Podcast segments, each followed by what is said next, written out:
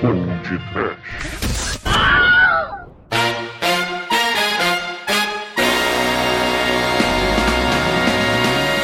Horripilante! Aterrorizante! Acachapante! Chocante!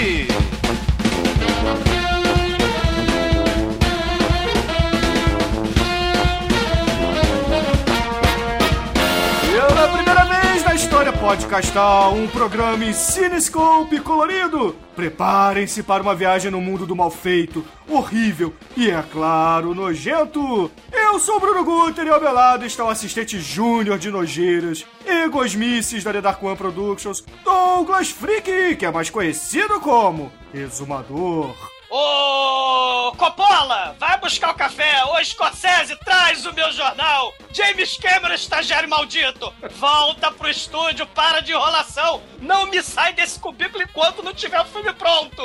Ah, é uma maravilha ser Roger Corman, o rei dos filmes trash. Não é, Angélica? Sim, e viva a escola Roger Corman! Eu quero entrar! Me chama, Corman! É, tomem um café reforçado, viram crianças, que nós vamos gravar mais três longa-metragens antes do almoço. Pois é, meus caros amigos e ouvintes, estamos aqui reunidos para mais uma biografia aqui no Podcast. E desta vez vamos falar do rei do mal feito, o rei dos filmes B, simplesmente o Lorde Senhor dos filmes Exploitation, Roger Corman, sempre ele, não é, Zumbador? Ei, finalmente, Roger Corman, a lenda! Roger Corman, o sujeito sinistro, o sujeito que faz filme com 100 dólares no bolso. E a gente trouxe aqui pra falar dele a galera do Cine Masmorra. Orgulhosamente apresento Angélica Helles e Marcos Noriega. É isso aí. Viva Roger Corman. Vamos lá pegar o nosso, nosso bolinho pequeno de dinheiro e, e falar do Roger Corman. Isso, vamos aproveitar que o, tem mais um dia de, de aluguel do estúdio e vamos filmar mais cinco filmes. né? Vamos gravar mais 10 podcasts. Td1p.com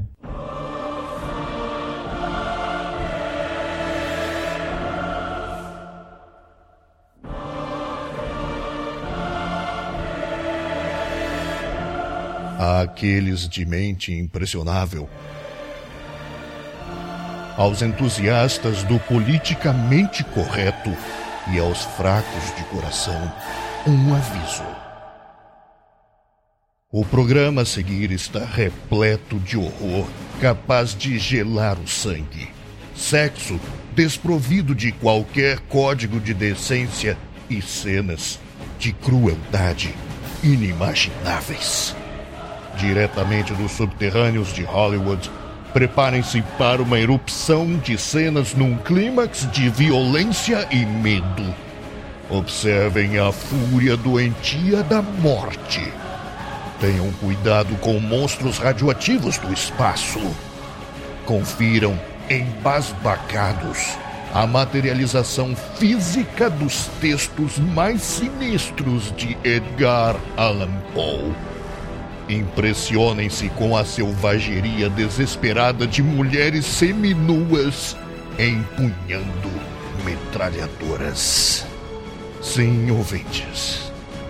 Recuperem o fôlego, porque o programa a seguir entrará no fértil terreno do cinema B.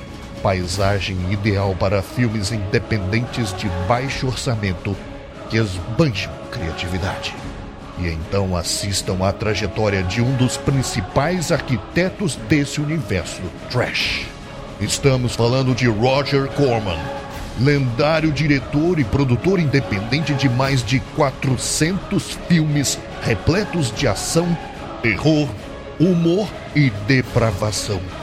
A fórmula secreta do sucesso. E finalmente compreendam como a atual indústria cinematográfica de Hollywood deve muito ao octogenário mestre do exploitation. Tudo isso depois da eletrizante mensagem dos patrocinadores. Floreto de Frâncio!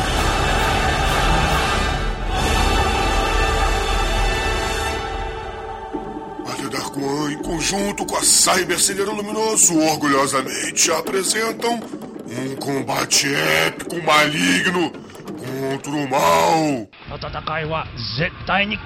Morra! Uma arena onde o bem não tem vez. Oh. Eu estou distorcendo a realidade. Acompanhe a saga do vilão Seifator contra o gênio das trevas, Al Shabuk e seus asseclas. Sofra, morra muito. minha mente. Morra de verdade. Morra com sofrimento. Agora caia. Corra, não percam Seifator. Os idiotas, eu lhe dilacerarei, eu lhe cortarei, eu lhe fatiarei. Chico, agora basta. Chamada rica. Disponível apenas em locadores não especializados e nos melhores da cidade. Viram? Fizeram mal, deuses brancos. Obrigado, deuses negros, pelas vitórias. Acesse agora td1p.com. Bom,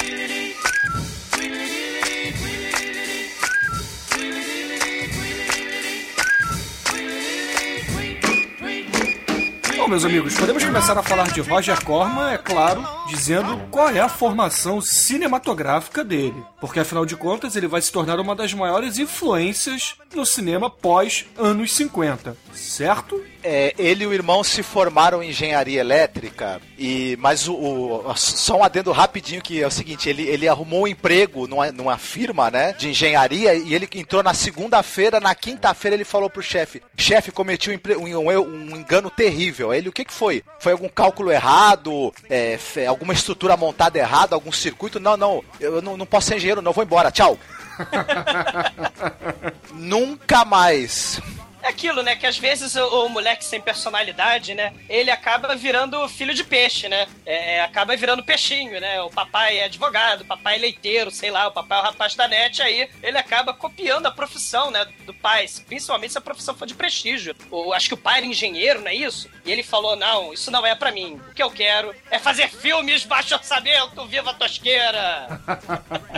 Muito legal também que é um cara que ele vai contra esse sistema, né, do cinema, né, sistema hollywoodiano, que é você ficar preso às determinações da- do estúdio, da indústria e tal. Ele vai contra a corrente, é um rebelde, né? É isso que é legal. Ele é um velhinho rebelde, anda por cima. Ele é, é produtor, diretor, né, de, de longas, cara, mas assim, o, o orçamento totalmente irrisório em comparação com grandes mega produções milionárias, né, do- dos estúdios, dos grandes estúdios de Hollywood, né, mas que como custaram muito pouco pra fazer, né, o orçamento é muito vagabundo, ele lucrou demais. Tem até o, o livro, né, que é uma biografia dele, né, é, como eu, é, How I Made a Hundred Movies in Hollywood e Never Lost a Dime. Eu tava vendo uma entrevista com ele, é, a gente faz brincadeira, a gente faz piada que fala esse filme aí custou 1,99. Isso dito pela boca dele, ele falando, meus filmes são de 1,99. Eu falei, caramba, é o primeiro que eu vejo assumir isso. E, e- e é um método dele, né? A gente estava falando que ele é engenheiro e tal, mas é um método quase sistemático, quase fordista mesmo, de, de produção de filme, né? Ele tinha, por exemplo, às vezes, né, a gente vendo nos documentários ou mesmo em depoimentos, né, de pessoas hoje em dia consagradas no, no cinema, em Hollywood, né, que trabalharam com ele no início de carreira, esse pessoal falando com, com o Roger Corman, dizendo, pô, ele não tinha nem o roteiro do filme, mas ele já ia correndo atrás de locação, ele tinha uma vaga ideia do, do filme, né? Ele sabia, ah, o filme vai ser de mulher pelada enfermeira. Mas ele é um dos maiores muquiranas, um dos maiores mão de vaca da indústria do cinema e tal. Ele, ele mesmo fala que ele, que ele não gosta de gastar dinheiro, por isso que ele faz os filmes mais baratos possíveis. A, a mulher dele conta que quando ele pediu ela em casamento, ela falou: Ah, pode ser, vamos, vamos casar assim. Ele- ela falou que a primeira coisa que ele fez foi levantar e desligar o ar-condicionado pra poupar energia. E, e ele, aí ele, foi, ele, ele viajou pra fazer um filme, né? Ficou vários e vários dias ou semanas fora, não entrou em contato com ela. Quando ele voltou, ela falou: E aí, vamos casar ainda? Você sumiu? Não, é porque ia ficar muito cara a ligação telefônica, eu achei melhor esperar pra falar contigo na volta, mas vamos casar sim. Então essa, essa, essa, essa grande economia, essa mania por economia, e ele mesmo fala, pô, o filme pra dar lucro tem que ser o mais barato possível, porque não tem como dar prejuízo. Só se, sei lá, o que, o que pode acontecer. Exato. E, e ele, e ele evitava pegar diretores que eram medalhões, né? Diretores consagrados, veteranos de Hollywood. Justamente porque eles custam o quê? Custam dinheiro, né? Você não vai pagar, sei lá, o salário de estagiário de fome para um diretor consagrado, né? Você vai justamente contratar estagiários. Que, aliás, é, é- é um dos grandes méritos do Roger Corman, né? Os estagiários do Roger Corman, galera, é, é um negócio impressionante, né, Angélica, né, Marcos?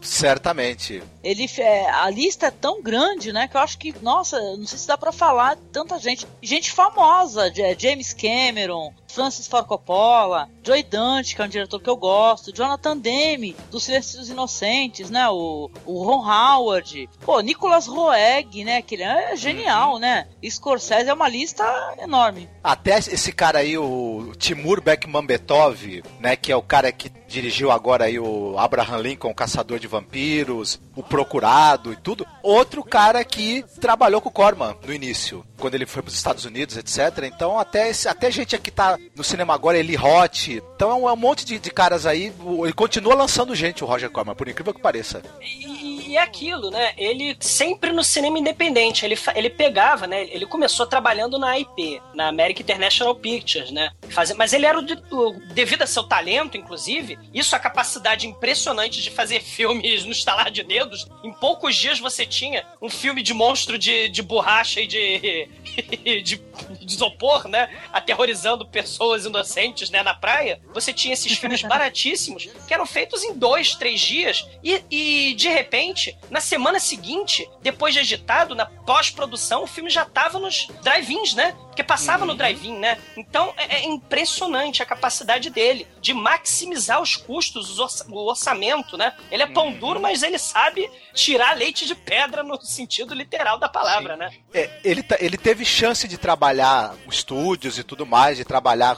é, mas ele conta que é o seguinte: ele falou que quando ele foi produzir o primeiro filme, tava lá em negociação, etc., em um estúdio um pouco maior, assim, com mais orçamento, um dos executivos lá virou pra ele e falou assim: é o seguinte, se você atrasar o cronograma de filmagem, a gente vai substituir você como diretor ou como produtor, entendeu? Ele virou pro cara e falou: Ah, é? Tá bom. Falou que nunca mais saiu andando, não fez o filme, nunca mais procurou estúdio nenhum. Vou, vou, vou fundar o meu. Ele sabia, né? O Roger Corman sempre soube que ele precisava maximizar os recursos, né? Ele tinha que saber lidar de forma eficiente com aquilo que ele tinha, com, aque- com os, com os recursos es- é, é, escassos que ele tinha, né? Então ele, Exatamente. ele, o objetivo dele também era buscar sempre o pessoal com talento e já ter uma ideia mais ou menos formada e uma espécie de, de sistema mesmo pra filmar, né? Se ele já tem o conceito do filme, se é um filme de sci-fi, se é um filme de, de, de mulher pelada na praia, se é um filme de, de atomic horror, ele já tinha o filme, ele não sabia quem eram os atores, ele não sabia quem ia dirigir, mas ele já ia buscar recursos, já ia buscar locação, enquanto estava escrevendo o roteiro. Era assim, em dias, né? Você tinha. é, fazia tudo isso em dias. E é impressionante, porque, de certa forma, essa sistemática, vamos dizer assim, meio que é, é, é, serviu de escola para muita gente na grande indústria de Hollywood. Por exemplo, como o Tubarão do Spielberg, né? o Encurralado do Spielberg, o próprio Star Wars do George Lucas. Eles são filmes blockbuster, mas eles seguem uma cartilha de forma de se filmar, uma É uma forma de fórmula, na verdade, Isso. o que você está querendo achar é uma fórmula. É porque o Roger Corman, e é claro que outros diretores também,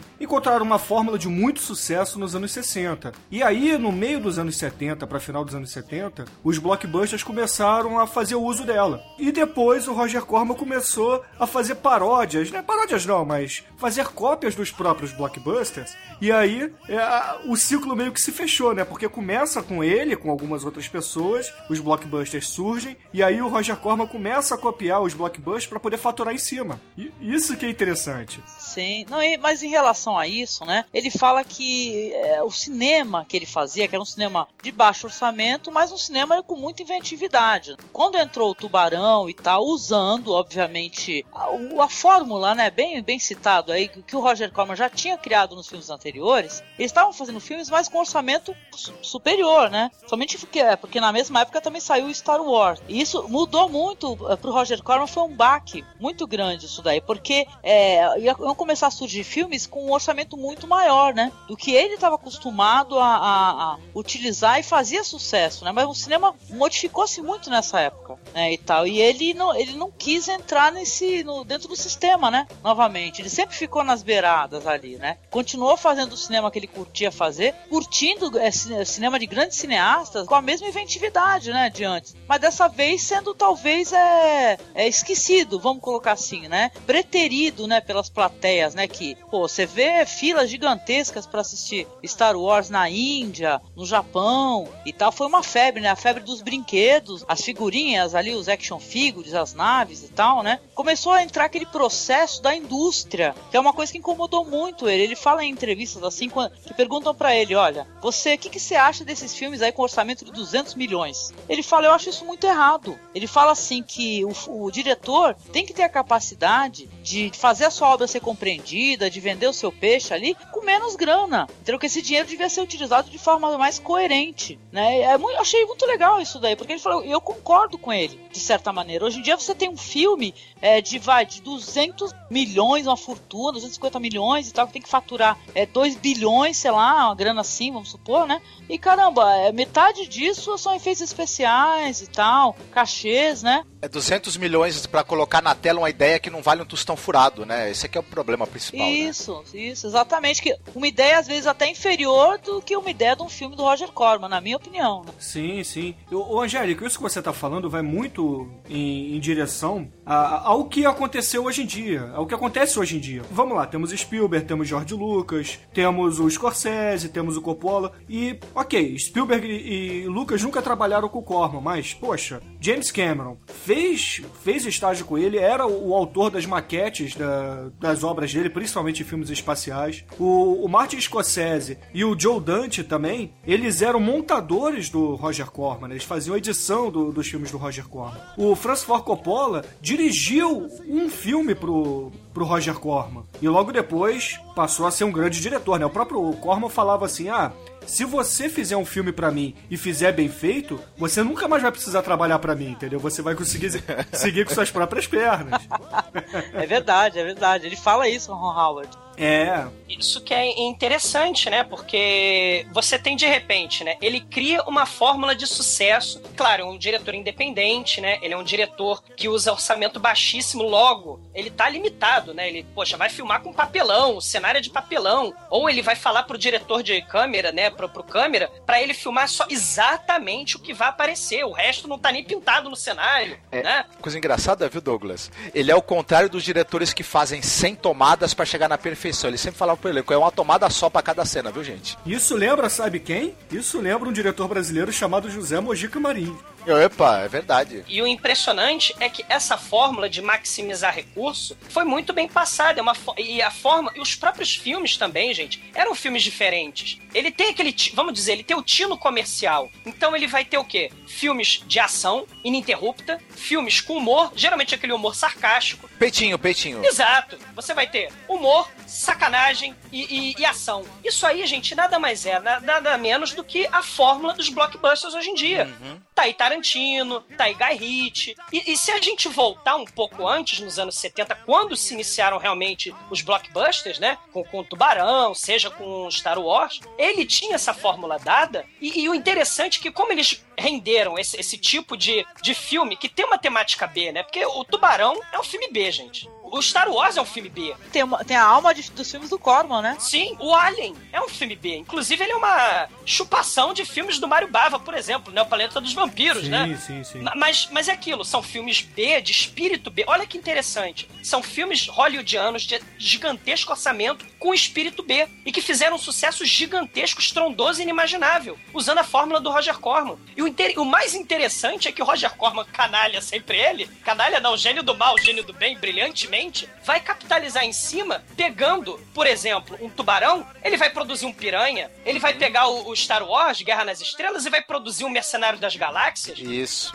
O Arena da Morte depois do Gladiador, né, por exemplo. Sim, e isso, isso é genial, porque ele mesmo, gente, ele acaba sendo, olha que interessante, o motor da própria indústria do cinema de Hollywood. Para pra pensar nisso, né? A importância desse cara, a importância, aliás, do trash nisso tudo. Mas é importante a gente aqui é, dizer que ele, é claro, fazia com baixo orçamento, mas ele não tinha, é, como é que eu vou dizer, a falta de cuidado, por exemplo, que o Ed Wood, que a gente já fez uma biografia aqui, tinha. Então ele fazia as coisas bem feitas, pouco orçamento, mas com carinho e da melhor forma possível, diferente do Ed Wood, que fazia de qualquer jeito e ah, o que saiu, saiu e tá ótimo, entendeu? É bem diferente. E, e eram filmes honestos, ele- eles diziam o que que eles eram e pra que que eles estavam ali. Diferente de muita coisa do cinema que a gente vê hoje em dia, que o filme é uma tranqueira, ele é mal escrito, ele é, ele é, ele é, ele é feito, ele é feito descaradamente pra ganhar dinheiro, só que ele tenta é, enganar você que ele é um filme melhor do que ele realmente é, né?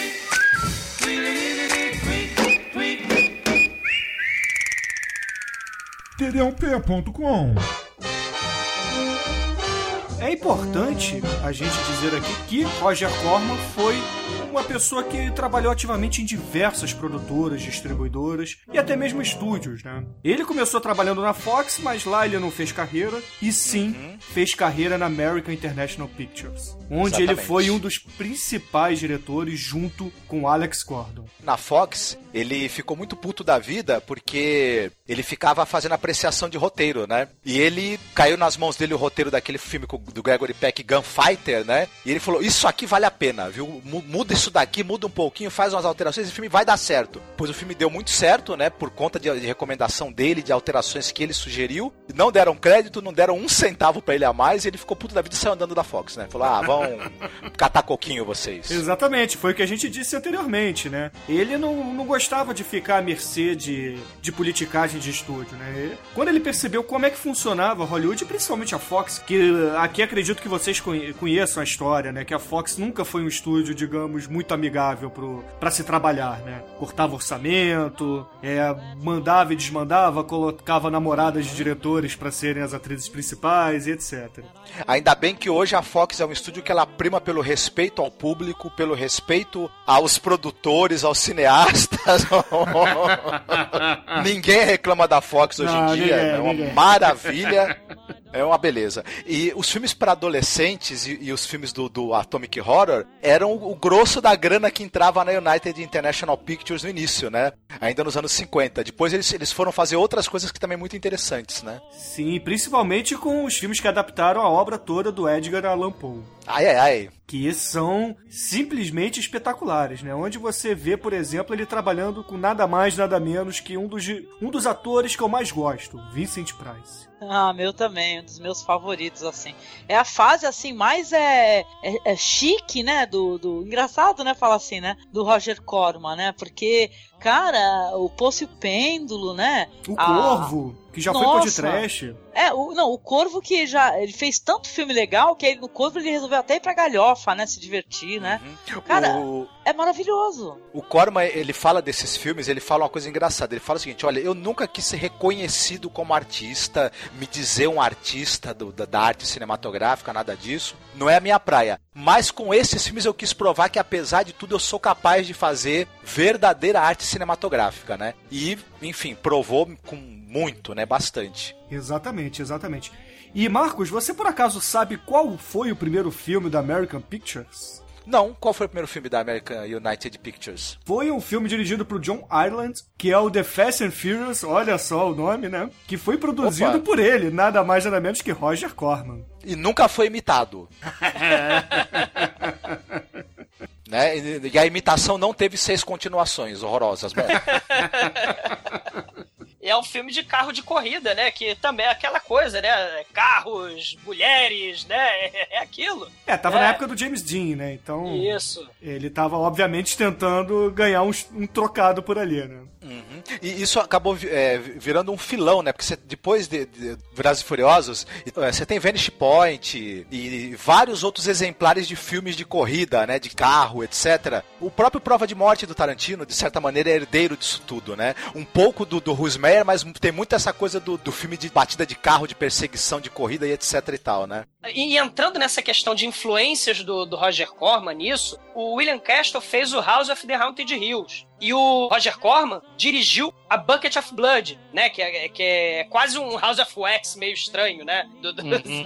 A Casa de Cera, né? A Casa de Cera, né? O, o, olha só que coisa interessante. O Hitchcock viu esses filmes e percebeu o espírito B deles, essa temática estranha de deficiência mental, de assassino com deficiência mental, uma casa assombrada e tal. E aí, o que, que ele teve? Ele falou: vou fazer um filme B também, só que a minha versão psicológica, vou fazer psicose. Você vê como é que ah, os grandes estúdios também bebem dessa fonte. Você tem filmecos de orçamento ridículo, né, influenciando uma das obras né, praticamente definidoras de horror psicológico e tal hoje em dia, né?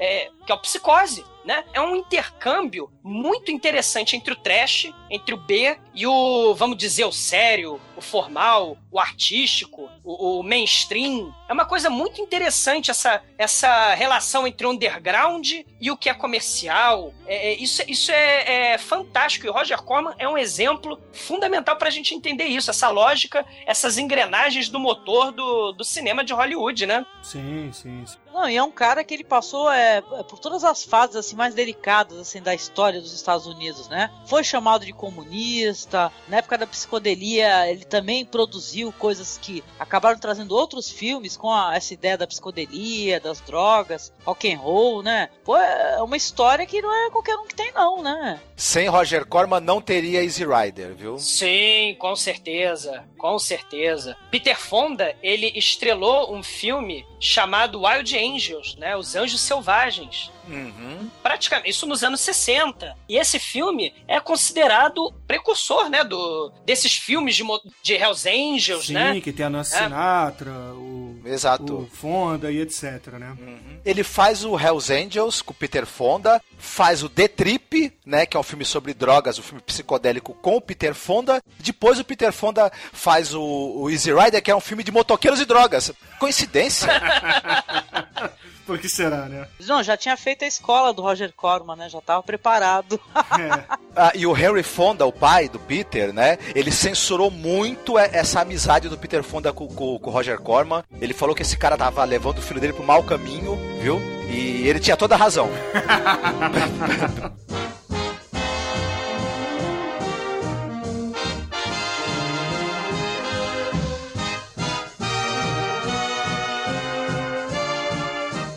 Corman, né, nesse espírito independente, ele vai fundar várias produtoras, né, pessoal? Ele tentou até fundar uma para poder tocar esses filmes preto e branco que ele tanto gostava, esses filmes mais classudos, né, que foi a Film Group, só que infelizmente não deu muito certo. É, ele acabou não, não conseguindo levar adiante esse projeto, não foi, Douglas? É, aí ele continuou trabalhando na, na IP, só que aquilo, ele começou a ter certos problemas também por tratar de questões problemáticas, né, e também por questão de que não deu muito certo. O último filme que ele fez, ou penúltimo, foi o Gas, o G-A-S-S-S-S-S, exclamações, né? Foi um filme que não deu muito certo, que a gente até brinca que o Roger Corman é o mestre de ganhar dinheiro, mas tiveram algumas vezes, né, dos quase 400, né, dos mais de 400 filmes, né, que ele entre os filmes que ele produziu e dirigiu, teve alguns, né, que não deram muito certo. O Intruders, por exemplo, que estrela William Shatner, tem a temática da integração racial nos Estados Unidos, os brancos e os, e os negros, né, é, estudando juntos na escola, aquele processo de integração. O William Shatner ele vai interpretar um sujeito que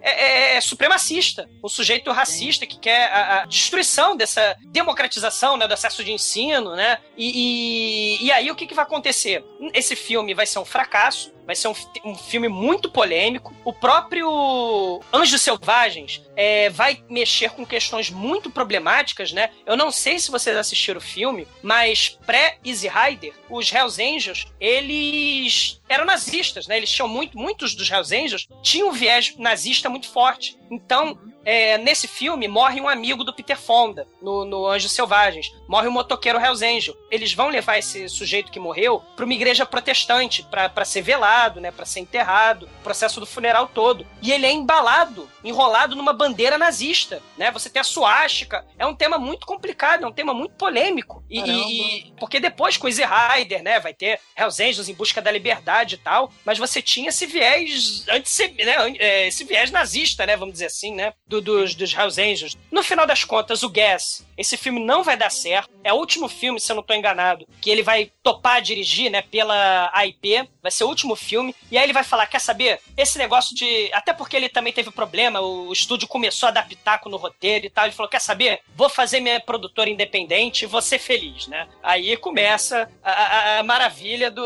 do processo é, sexploitation, né? All hail Roger Corman no sexploitation já nos anos 70. Pois né? é, e aí, nessa nova produtora dele, que se chama New World Pictures, na verdade ele começa a criar núcleos de produção ao redor do mundo. Sim. E isso vai dos anos 70 aos anos 80. Onde, por exemplo, ele passeou no México, passeou nas Filipinas, passeou na Itália, passeou no, no interior dos Estados Unidos e também na- Argentina, na, Argentina, Argentina, Peru, É, México. E criou, né? Porque o que, que ele fazia, na verdade? Ele montava um, um estúdio local, é, botava um- uma pessoa à frente desse estúdio, ensinava o que podia pra essa pessoa e voltava pro, pra sede, né? Voltava pra matriz nos Estados Unidos e, e de lá comandava tudo. É claro que ele visitava muito das obras, muito dos sets, mas por muitas vezes ele não acompanhava as filmagens. Coincidentemente, ou não, na verdade, né? Esses locais, Filipinas, México, etc., eles tinham já uma, um- uma indústria de cinema se criando, uma indústria de cinema popular, de cinema de baixo orçamento, de cinema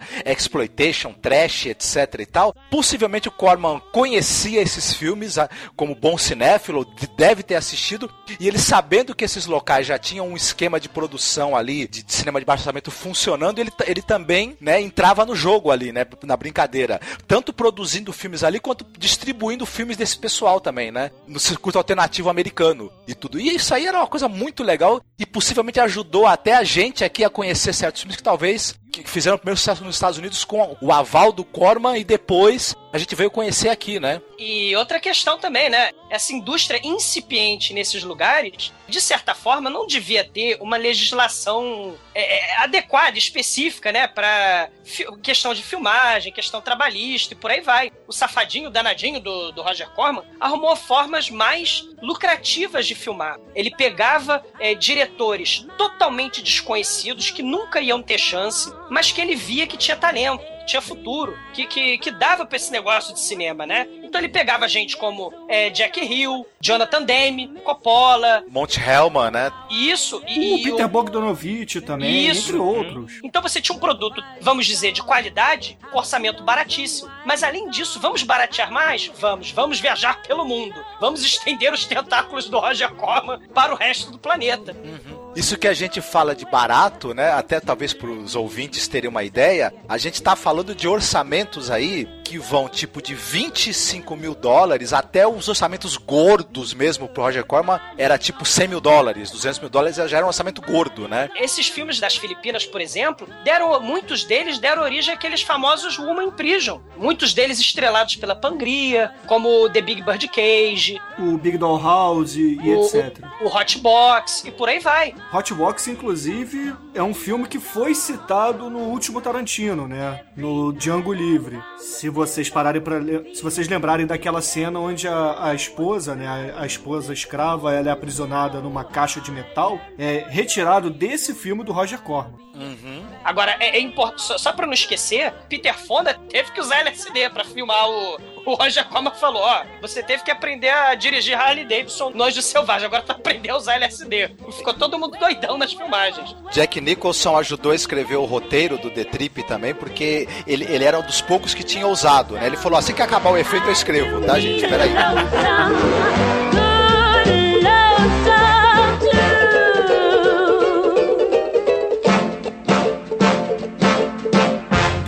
td1p.com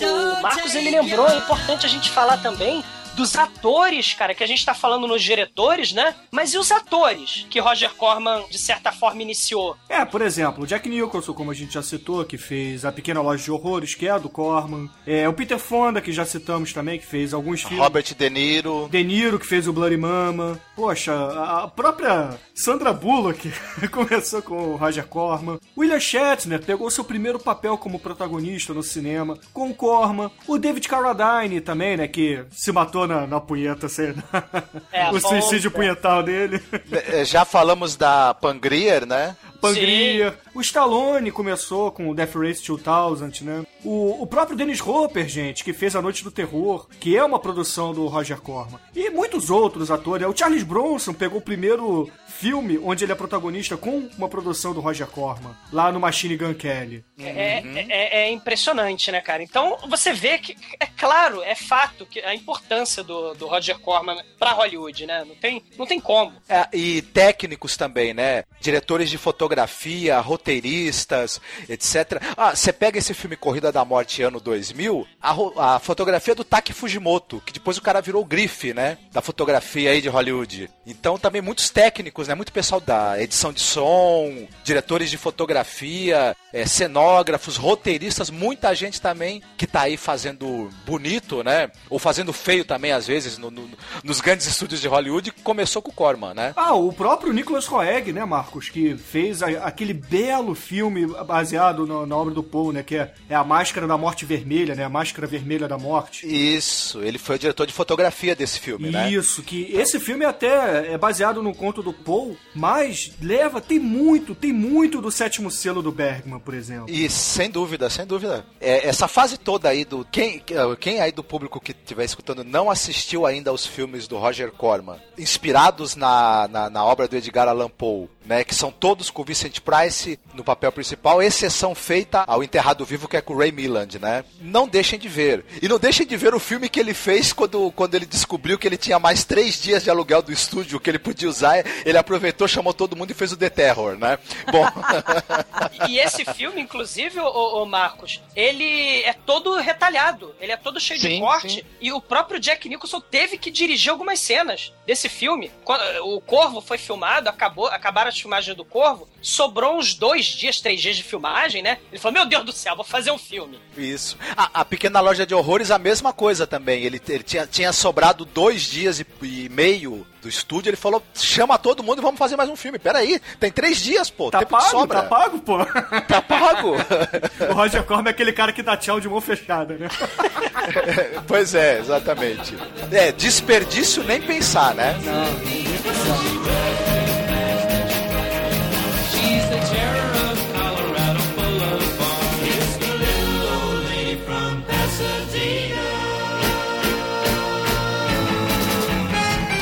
importante a gente citar também que o Roger Corman, além de produtor e diretor e e por que não descobridor de talentos, ele também era um grande distribuidor de filmes independentes da Europa nos Estados Unidos. Europa e, e Ásia, né? Nos Estados Unidos. É, só alguns exemplos, né? Ele distribuiu filmes do Cronenberg, como Rabbits e o Filhos do Medo, distribuiu filmes do Kurosawa, distribuiu filmes do Bergman, do Fellini, ajudou a produzir o, o filme Fitzcarraldo do, do Herzog e etc.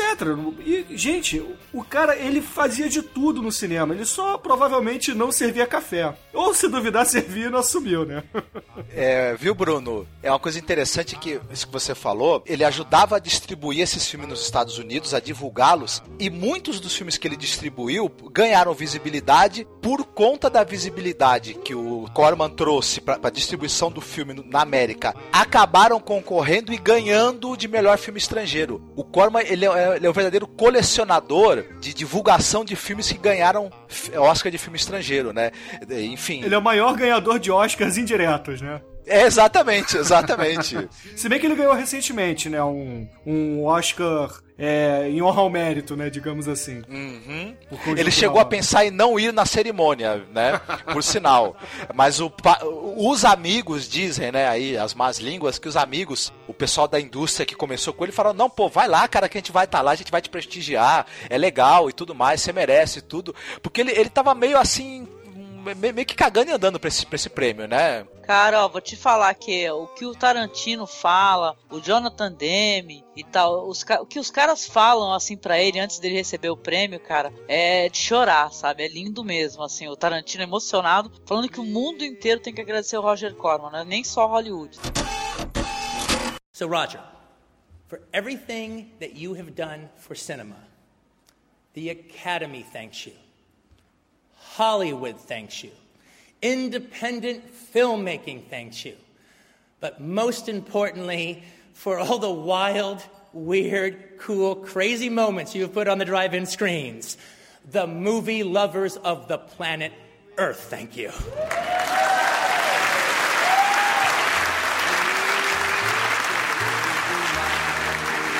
Ele quase também não foi na cerimônia porque ia custar caro o aluguel do, do smoking pra ele do vestido da esposa dele. Né? Aí ele quase que ele não foi porque ele é pão duro pra caramba, né? Bom. Mas aí ele pegou carona com alguém pra poder ir, pra não pagar o táxi, né? Provavelmente. E derreteu, né? E derreteu o Oscar, né? A gente não sabe o que, que ele fez com Ele o vendeu Oscar. no eBay pra poder fazer o Crocossauro 26. Isso. Além da inevitável sacolinha pra levar os canapés, os, os né, o que é servido na cerimônia, né? Ele deve ter levado pra levar um pouco. Bom, Cara, imagina, sei lá, festival de, de cinema dos anos 70. Coppola, hoje tu vai almoçar, Coppola. Eu trouxe uns croquetes lá da Irlanda. trouxe a bebida típica da, da Filipinas, ó. Fala aí. o leite de palmeira fermentado pra se beber.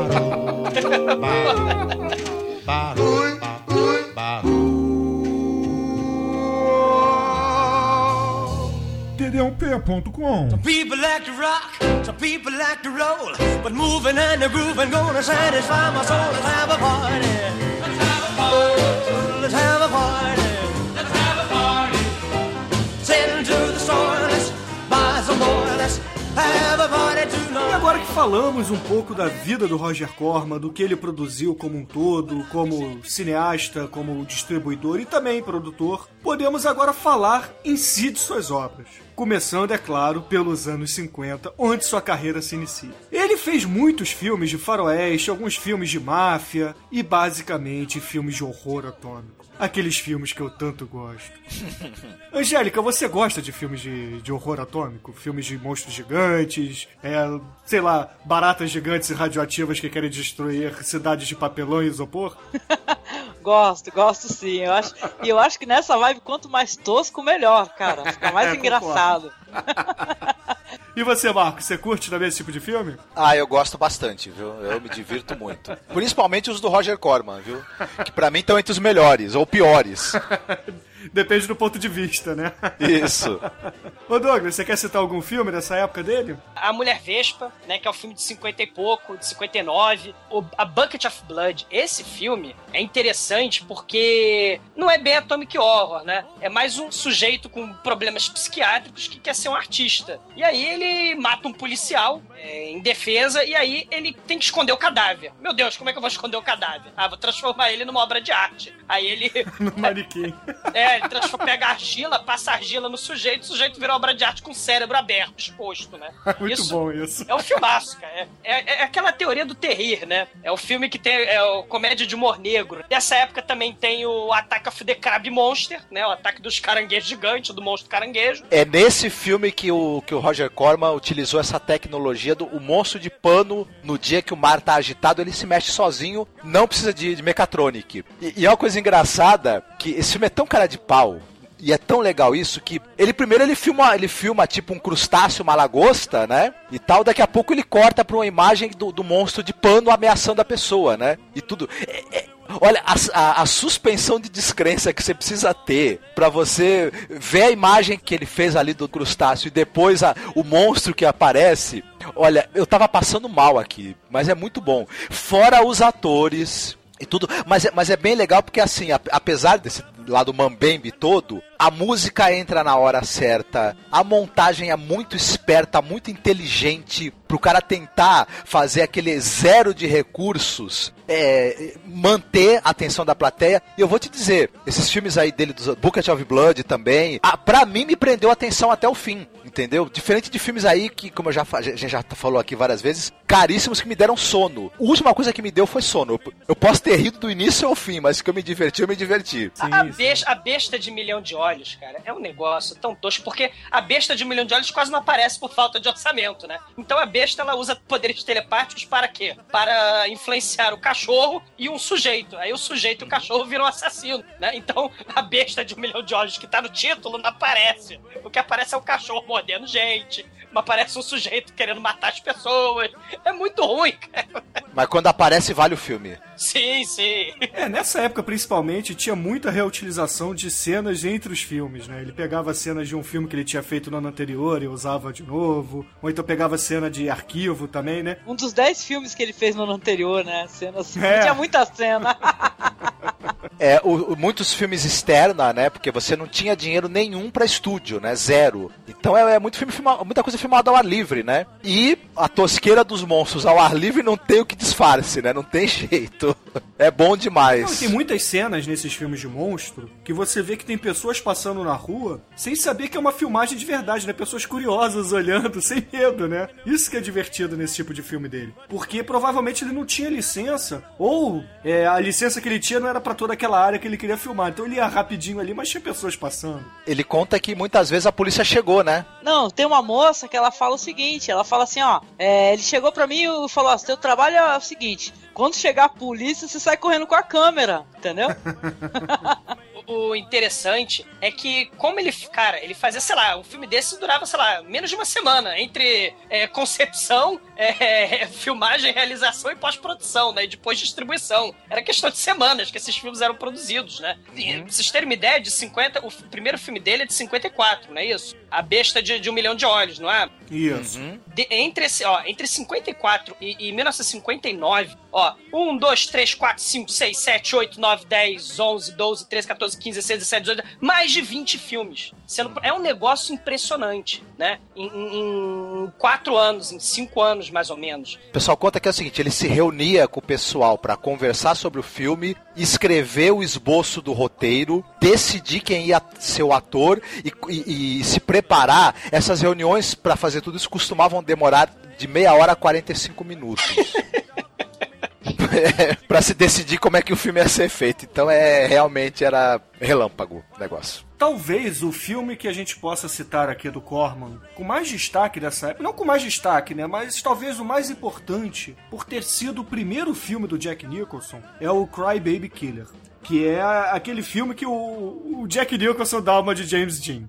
Sim, não é dirigido pelo Corman, é produzido. É, produzido né? pelo Corman, né? A gente aqui vai entrar, é claro, nas eras do Roger Corman e ele é claro que vai dirigir e produzir, né? A, a a direção do Corman chega um momento que para, né? No, no meio dos anos 60 ele de- fala assim, ah, dirigir filme não é mais pra mim, então só vou produzir. Então, e é claro que ele também nos anos 50 e 60 produzia muito filme, muito filme mesmo. Sim, a gente tá falando na casa assim de, das dezenas de filmes. É um negócio impressionante. A usina, esse sujeito, né? De, de- de- de produção de filme B, né? É Exatamente. impressionante. E aqui, quem é que assistiu Cry Baby Killer? Então, eu não consegui assistir o Cry Baby Killer, mas eu consegui ver umas cenas e tal, e, pô, é o- muito legal, assim, o Jack Nicholson, ele podia não ter experiência, né, do- de um ator tarimbado, mas ele tinha uma vontade, né, só ia ficar bem claro, assim, sabe, muito legal mesmo, assim, ó. Muito, é muito bacana. Você viu, Marcos, ou não? Eu não assisti também, mas, mas já que a gente tá falando dessa história do Jack Nicholson, ele tem em muitas entrevistas onde ele fala da experiência dele nesse filme, né? E ele, ele fala que é o seguinte, ele foi com uma vontade muito grande, né? Ele falou, caraca, eu vou arrebentar e tal. E ele disse que após, né, quando ele foi assistir o resultado do filme, ele olhou e falou, caraca, que falou que foi o cara, que porra é essa que a gente fez, né? O que que é isso? É bem por aí. Só que ele falou que lembra com muito carinho. Ele falou que foi a, a- a experiência humilhante mais maravilhosa que ele teve na vida, né? É, É uma tentativa justamente, né? Você tem, você volta para aqueles filmes para jovem, né? Então é um jovem amargurado, né? Que, que tem problema com a lei, né? Um delinquente juvenil do mal, né? E aí tem que provar que ele matou, que ele não matou. É bem interessante, né? É tosco, é tosco. É, mas não é mais tosco do que a pequena loja dos horrores, né? Não, Não, não. não, não, não. A Pequena, dos, a Pequena Loja dos Horrores já é um filme de 1960, onde além de Jack Nicholson, temos um grande elenco também de pessoas que um dia iriam brilhar no cinema. Exatamente. Quem aqui assistiu o original? Eu assisti muitos anos atrás, eu me lembro assim vagamente de algumas coisas, né? E tal. Eu não consegui, gente. Eu não consegui arrumar pra assistir. Eu queria. Sabe qual foi a versão que eu vi? A outra, né? Infelizmente essa daí eu não consegui assistir. Ah, com Rick Moranis, né, que você viu. Isso. Olha, é, eu acho que o detalhe mais interessante é que tava sobrando aí dois dias de aluguel de estúdio. O filme foi feito, dizem, né? Que é difícil provar, né? Em dois dias e meio, escrito às pressas, a ideia veio às pressas e tudo. Improviso não faltou, né? Tem, tem a, a cena icônica, né? Do Jack Nicholson no dentista, né? Dopado, simplesmente sensacional e tudo. E é, eu acho que a grande é, diferença do desse, porque a refilmagem é do Frank Oz, não é isso? Isso. É, é que você tem aquela coisa assim da planta do filme da refilmagem ser muito mais bem feita e tal, enfim, enfim, o filme é meio musical, etc. Mas não tem a mesma graça a refilmagem, né? O, o filme do Roger Corman ele é de uma cara de pau o original assim que é, é- não se vê mais isso hoje em É dia. não Roger Corman, né? A gente é, resume, em- é um filme Roger Corman. Exatamente. O- Os diálogos do personagem lá com a planta são sensacionais, né? E tudo. É quase um Hellraiser, né? Que ele tem que trazer gente pra planta comer, né? E tal. Eu gosto muito desse filme justamente por, esse clima que o Marcos está falando. Porque, de certa forma, o Loja dos Horrores dos anos 80, a refilmagem, tem uma pegada mais infantil. Esse filme não tem. É uma comédia de humor negro, estilo, sei lá. John Waters, sei lá, por exemplo, entendeu? Só que nos anos 60, no comecinho, em 1960. E é uma coisa interessante, porque se a gente mal comparar, você tem o Bucket of Blood, né? Que o sujeito precisa arrumar cadáveres para satisfazer o seu senso artístico, né? Sua cabeça insana. Mas no, no Pequena Loja dos Horrores está mais externado, né? Não é mais a cabeça do sujeito que é doentio. Ele tem uma planta carnívora, de fato, né? No, no- no porão que ele precisa alimentar, né? É, é interessante a comparação entre esses dois filmes, né? E é, de- e é aquilo que o Marcos e o Bruno falaram mesmo. É de uma cara de pau esse filme. É, é- é impressionante. What I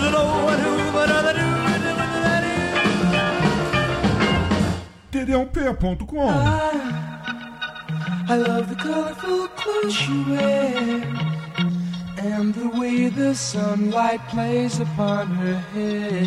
E entramos agora nos anos 60, onde a psicodelia reinava e também os filmes de horror, não é, Marcos? O Poço e o Pêndulo, A Máscara da Morte Vermelha e O Túmulo de Ligeia Regente estão entre os meus filmes preferidos, com certeza. E, e assim, é um cuidado em tudo. O roteiro, Richard Matheson, né?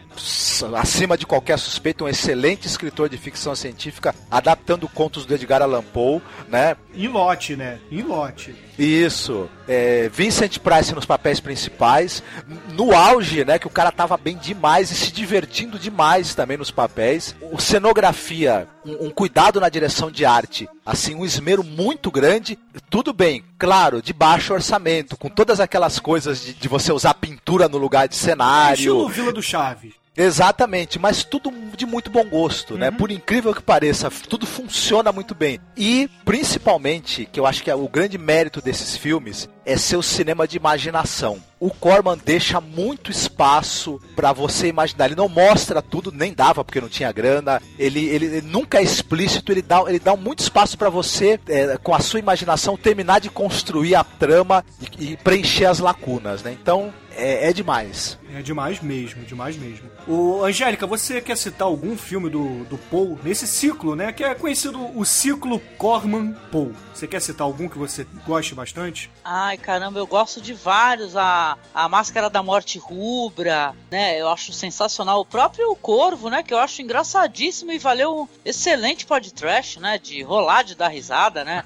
Acho que foi um dos primeiros que eu escutei e eu, eu virei fã, sabe? Depois de escutar o- esse podcast aí. Mas Mas engraçado que eu, eu assisti um filme do, do, do Roger Corman, com a direção é dele, né? Que é com Vincent Price, que é um filme que não, não é desse circuito aí do Edgar Allan Poe aí, que eu gosto bastante, né? Mas é, é muito legal. Que é o Tower of London, né? Que o Vincent Price ele interpreta o Ricardo III. O Marcos também assistiu esse filme e, poxa, é lindo, um filme preto e branco, sabe? Com cuidado, assim, na, na filmagem, sabe? É um filme belíssimo e tal, em filme de terror também, né? Porque tem o suspense, tem o terror, né? Tem isso que o Marcos falou, que é o cinema de imaginação, né? Que dá uma saudade absurda, né? Hoje em dia tudo tem que ser explicado pro espectador, né? Tudo, tudo tem que ser mastigado. Cara, e é, vocês assistiram esse daí, o Tower of London? Que tem o Ricardo III maluco, não é? Isso, que é em preto e branco, direção do Roger É. Corman também. Sim, sim, sim. É é a segunda versão, porque a primeira. ah, o- tem uma versão primeira que é com o Boris dos Karloff, anos né? 30, né? O primeiro filme é dos anos 30. Exatamente, com o Boris Karloff e tal, e o Vincent Price também atuou nessa versão e atuou nessa outra dirigida aí pelo, pelo Roger Corman, que é, cara, pra quem não conhece esse filme, porque eu conheci meio sem querer, não sei se pode falar o, o blog aqui, se é Pode, pode autorizado, né? Mas tem um blog pra quem gosta do que a gente tá falando aqui, desses filmes e tal, principalmente dessa fase aí do Roger Corman o Vincent Price, né? Eu recomendo muito mesmo, de coração, o pessoal dar uma passeada naquele blog lá, o Cine Pesadelo, viu? Porque, meu, você vai encontrar esse conteúdo lá, sabe? E a gente tem que apoiar esses divulgadores, né? Sou muito fã, eu gosto. O que vocês falaram é muito bacana. Essa questão da imaginação no terror. Tem o Solar Maldito, gente, né? A- Sim, a House of Usher, né? Com o Vincent Price também. Sim, que.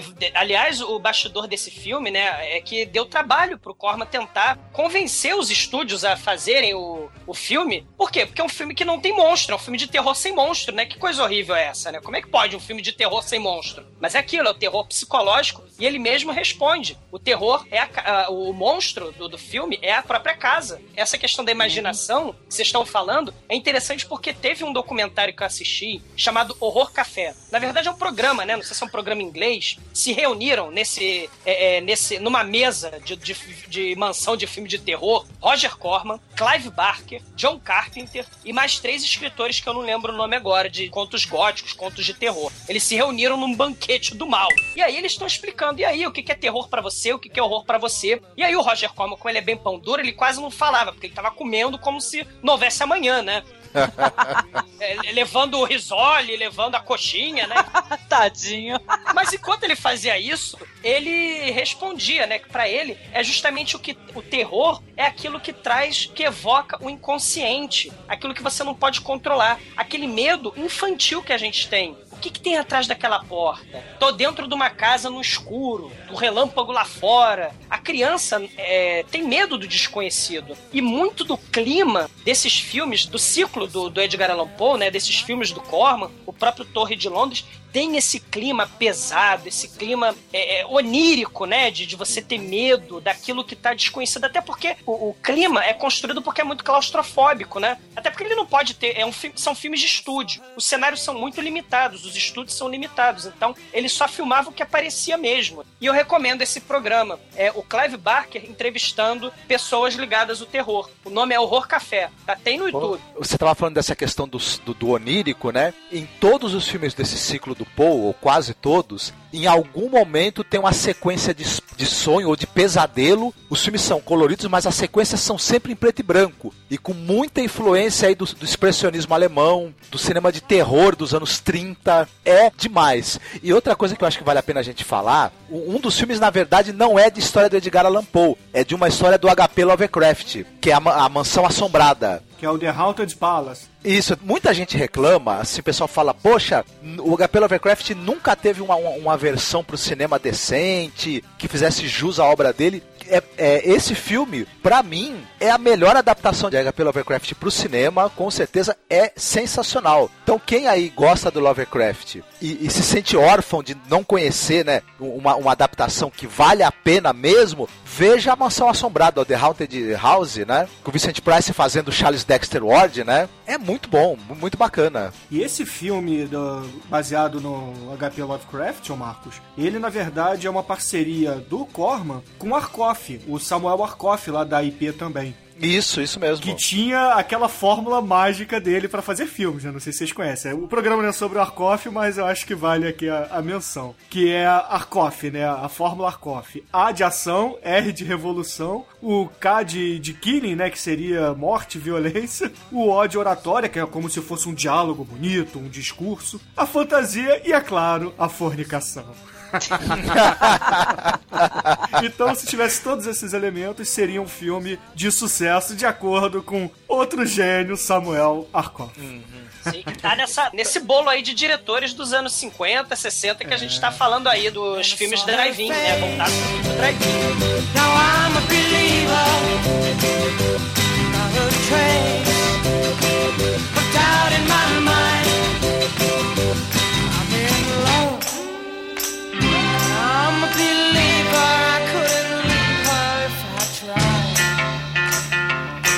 Saindo também do ciclo do Paul e Corman, temos, é claro, todos aqueles filmes que já citamos no início, né? Como o Intruder, Os Anjos Selvagens e etc, né? Mas tem um filme que merece destaque aqui, porque é um filme que foi dirigido por nada mais nada menos que Francis Ford Coppola, que é o Dementia 13. Sim, sim. É um filme que veio já na onda. Olha que interessante, né? Se a gente estava falando no começo que os filmes Midnight, os filmes Drive-In influenciaram, de certa forma, obras clássicas do cinema como Psicose, o interessante é que o Demência 13, ele tem uma pegada de psicose. E foi dirigido justamente pelo Coppola. Foi produzido pelo Corman, né? O roteiro, se eu não estou enganado, é do Jack Hill. Sim, Jack Hill escreveu junto com o próprio Coppola. É uma história bem maluca mesmo. O sujeito morre do, do, do ataque cardíaco, a mulher dele te- é, é, joga ele dentro d'água, né? Esconde Diz o que ele cadáver. foi pra uma viagem pra Isso. poder, E, pra, pra- pra e poder depois- fugir das autoridades, etc. Isso, e ela tem que mentir pra família, e tem a questão da herança. É um filmaço também. E tem essa questão de esconder corpo também, né? Que o Norman Bates fazia. Então você tem esse diálogo mais uma vez, tanto do mainstream com o nosso underground, né? Com os cinemas drive-in, né? Com, com o cinema podreira. E sem mencionar que é dos primeiros trabalhos do Coppola, né? E trabalhando pro Roger Corman. E ele já, já, nesse filme, ele já demonstra essa habilidade que ele depois ele esbanjou, né? Uma, uma segurança muito grande em contar a história na, na linguagem, na montagem do filme e tudo, por mais que seja um filme, claro, né? Que tem toda essa cara, né? De, de exploitation, de filme de crime, de assassinato, etc. Ma- Mas você sente ali um, um talento mesmo no- na- na hora de usar a câmera, de contar a história, tudo. É um filme muito bacana esse, viu? O Coppola, ele, ele é danado desde, desde o começo, né? E tudo. E essa coisa dele querer ter a mão no roteiro, né, também, e tal. É, exato. Você vê o estilo do diretor, né? Mesmo que você tenha o modo de. o modus operandi do, do Roger Corman, você tem também a, a capacidade, o talento, né? Do, de diretores como Coppola, ou Ron Howard, mais pra frente que a gente vai falar, né? o Joe Dante, Jonathan Demme, de terem uma obra autêntica, ainda que seja um, um exploitation, né? Sim, sim. Exatamente. É, e outra coisa, hein? Esse pessoal que fica falando que, que quem lançou o Ron Howard, o Joey Dante foi o Spielberg, calem a boca, hein? É verdade, Corman tá aí, é sempre ele. Pode parar. Sempre! E eles faziam, muitos deles faziam aqueles trailers que a gente né, até fez palhaçada aqui, aqueles trailers sensacional, horripilante, impressionante, luxuriante. Eles faziam os trailers, eles editavam os filmes para virarem trailers pros drive-ins, né? Eles começavam muito. A primeira experiência que muitos desses diretores tiveram trabalhando com o Roger Corman foi fazendo esses trailers para filme exploitation. Isso é muito maneiro, né? Com certeza, com certeza. td1p.com Get down, get down,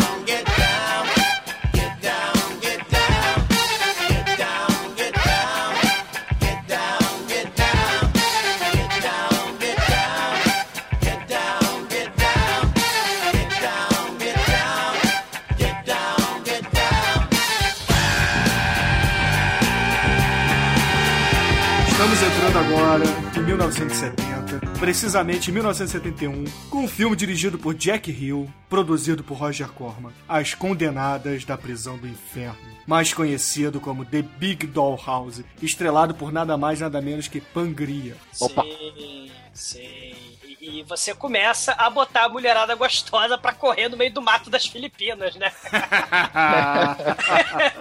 Está instituído o gênero Woman in Prison, ou seja, mulheres na cadeia. E esse mulheres, coloca entre parênteses aí, peladas e fortes. E sofrendo toda sorte de tortura. E torturadas, é verdade. E vingando-se maravilhosamente depois, no meio, no fim, enfim, né?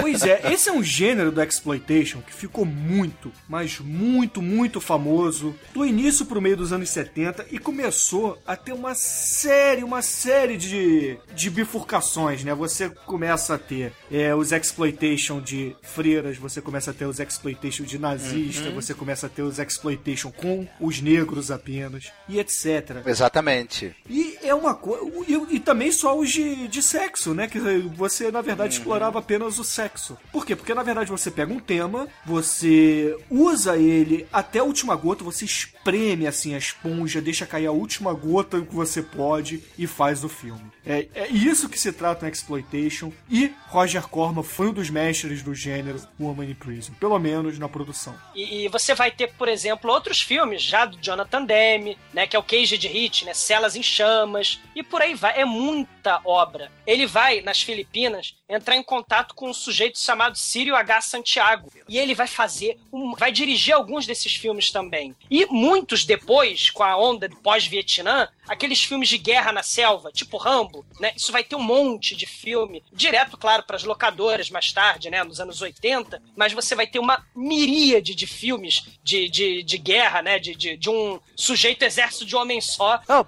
às vezes exército de uma mulher só, né, também. Que tem as rambas, né?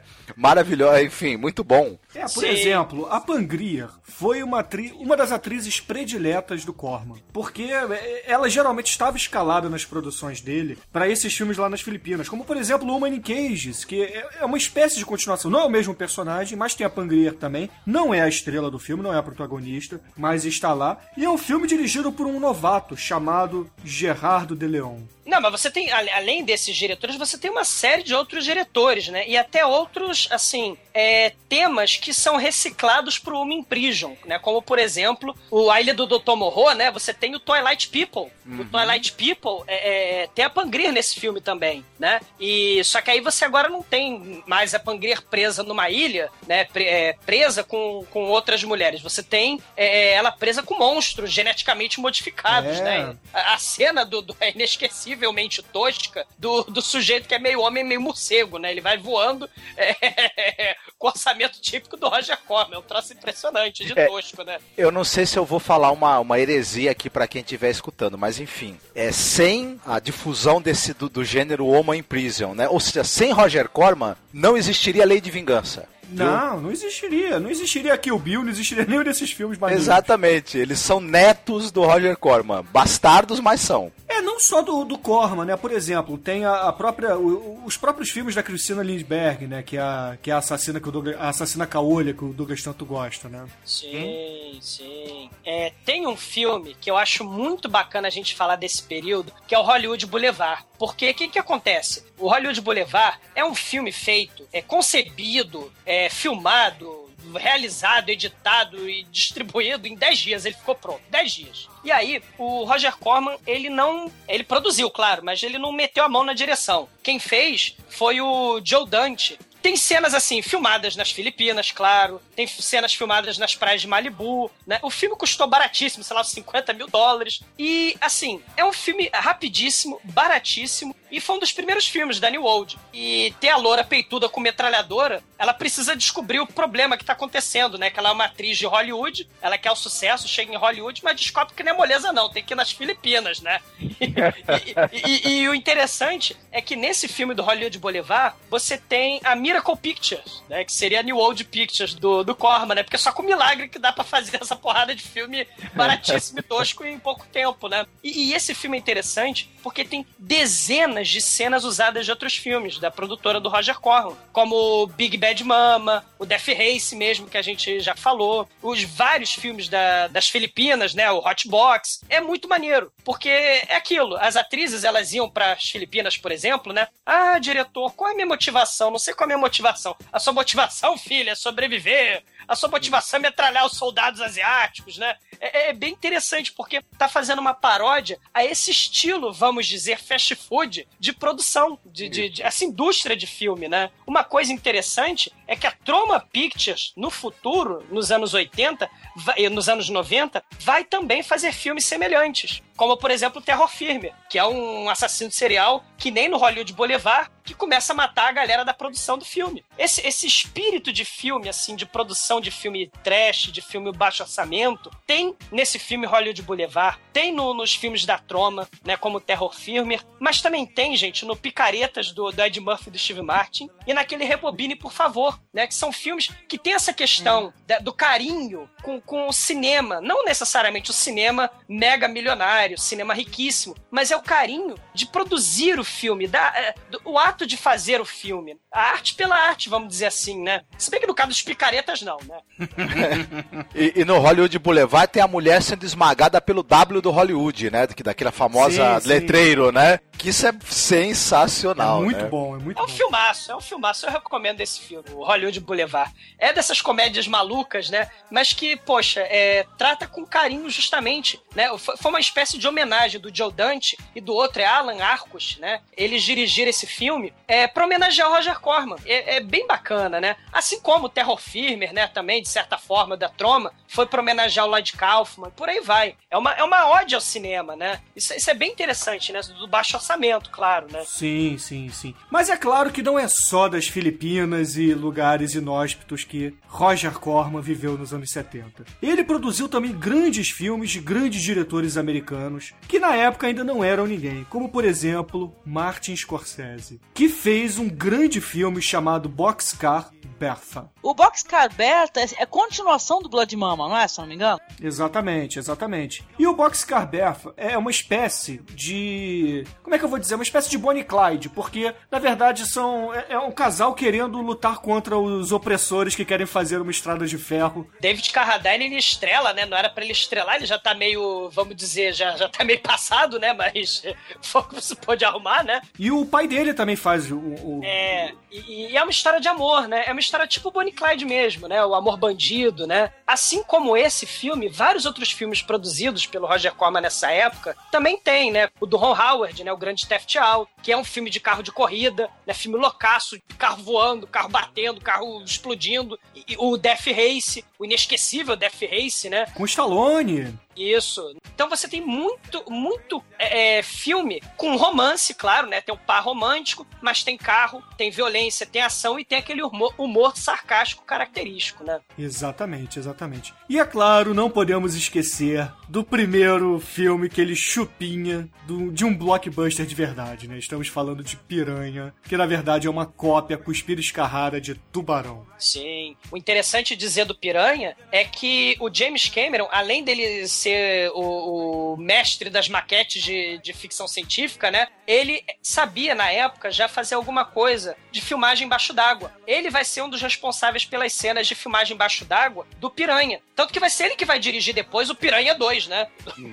o James Cameron, né? Então você vê aí o, o James Cameron também sendo utilizado como estagiário do Corman, já no próprio Piranha. Eu vou falar uma coisa pra vocês. Eu assisti o, o Piranha e o Piranha 2 ainda, sei lá, na infância e na adolescência. Mas como eu gostei daquilo, pelo amor dos meus filhinhos. Eu, com aquilo, eu simplesmente, eu vibrava com aquilo e tal. O Piranha 2, então, nossa, eu dava pulo. Que as piranhas voam, né? Das piranhas voam. sensacional, sensacional. Não, as atuações do, do Piranha 1 também, aquilo é um, é um caso à parte, né? Eu não sabia se eu ria mais com as piranhas toscas comendo to- os, os- os- os hóspedes ali daquele balneário, ou com, com os diálogos e as atuações do, do pessoal que trabalha no balneário, né? Aquilo era, era simplesmente sensacional. Muito engraçado mesmo. E revelou James Cameron, né? É verdade. Que é verdade. beleza. Pois ele foi, ele foi filmar, no- continuou filmando no fundo do mar bastante. Ele, ele gostou dessa coisa de filmar na água, né? Sim. é. Impressionante.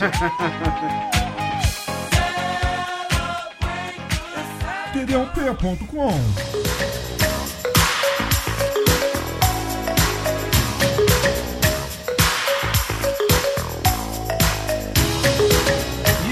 Essa onda de blockbusters, entramos nos anos 80, onde na verdade ele começa a fazer cópias, digamos, é, peronomútil dos blockbusters, como por exemplo Star Wars estava fazendo um mega sucesso e ele produz Mercenários das Galáxias, que é episódio do podcast. Eu adoro esse filme. Pronto, falei. Que era. E não é só uma, um, um plágio de Star Wars, né? Também tem muito ali de Kurosawa, né? Com os Sete Samurais. Exatamente, exatamente. É bacana demais esse. Eu vou te falar uma coisa. Tem um roteiro hiper interessante, mas muito interessante mesmo. Os efeitos especiais eu acho muito bacanas, com tudo que eles têm de, de toscos, mas ao mesmo tempo de, de interessantes. Ele tem um pouco das séries de ficção científica da TV, tipo Buck Rogers, Battlestar Galactica e tudo. Eu acho muito bacana. O- Putz, quando eu assisti, me deu a mesma sensação que eu tinha vendo, vendo Buck Rogers e Battlestar Galactica e tal. Ah, Buck Rogers é muito legal, né, mano? Eu, eu adoro Mercenário das Galáxias, eu acho muito legal, cara. Eu, eu acho um filme, um filmaço esse filme. Os Nelson, cara, são muito bons, cara. São, são. Mas assim, cara, não tem um filme dele também que é em escola? que tem o, o toca Ramones, cara, no filme. Rock and Roll High School, cara. Esse filme tem Ramones, tem é um, é um filme daqueles de comédia de escola adolescente, né? Mas que tem Ramones tocando, cara, é muito bom. Qual a maior pinta de teenagers, sei lá, de gente que anima, animadora de torcida de escola? Cara, nada a ver com rock and roll, mas muito da hora o trailer, vocês têm que ver, cara. Do you wanna dance?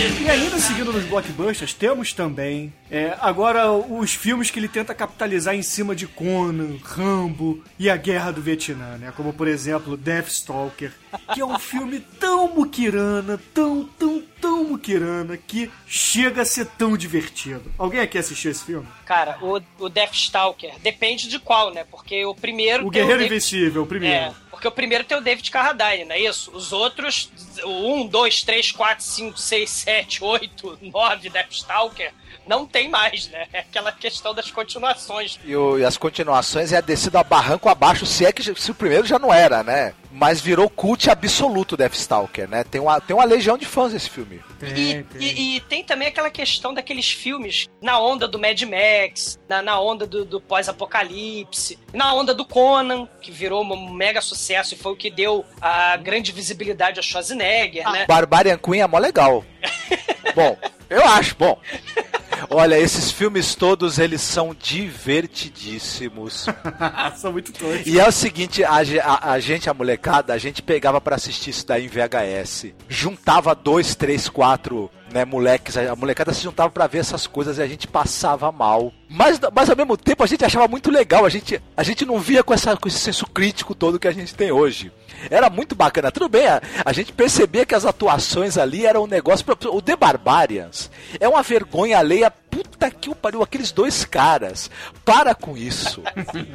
Os caras não conseguem falar uma frase direito. É, é- é, sei lá. Mas é muito legal, viu? Olha, esses filmes aí de, de fantasia, de, de espada e bruxaria, produzidos pelo Roger Corman, eu recomendo, viu? Sim, é. E aí você tem um monte. E eram filmes que eram filmados e produzidos e dirigidos e espalhados pelo mundo, né? A maioria deles Uhum. não foram filmados nos Estados Unidos. É, a maioria no México, nas Filipinas, etc. Na, na Argentina, o, Na Barbarian, Argentina. o Barbarian Queen, que é toscaço também, é uma espécie de sonja, só que com o peito de fora, né? Sonja Topless. E você tem o Barbarian Queen 2, que é The Empress Strikes Back, né? que é na Argentina, que acho que é no México, né? E- Foi feito no México, foi feito E no tem outros filmes, cara. O David Carradine, sempre ele também, vai estrelar o Guerreiro à Espada, que é um filme horroroso. Muito ruim.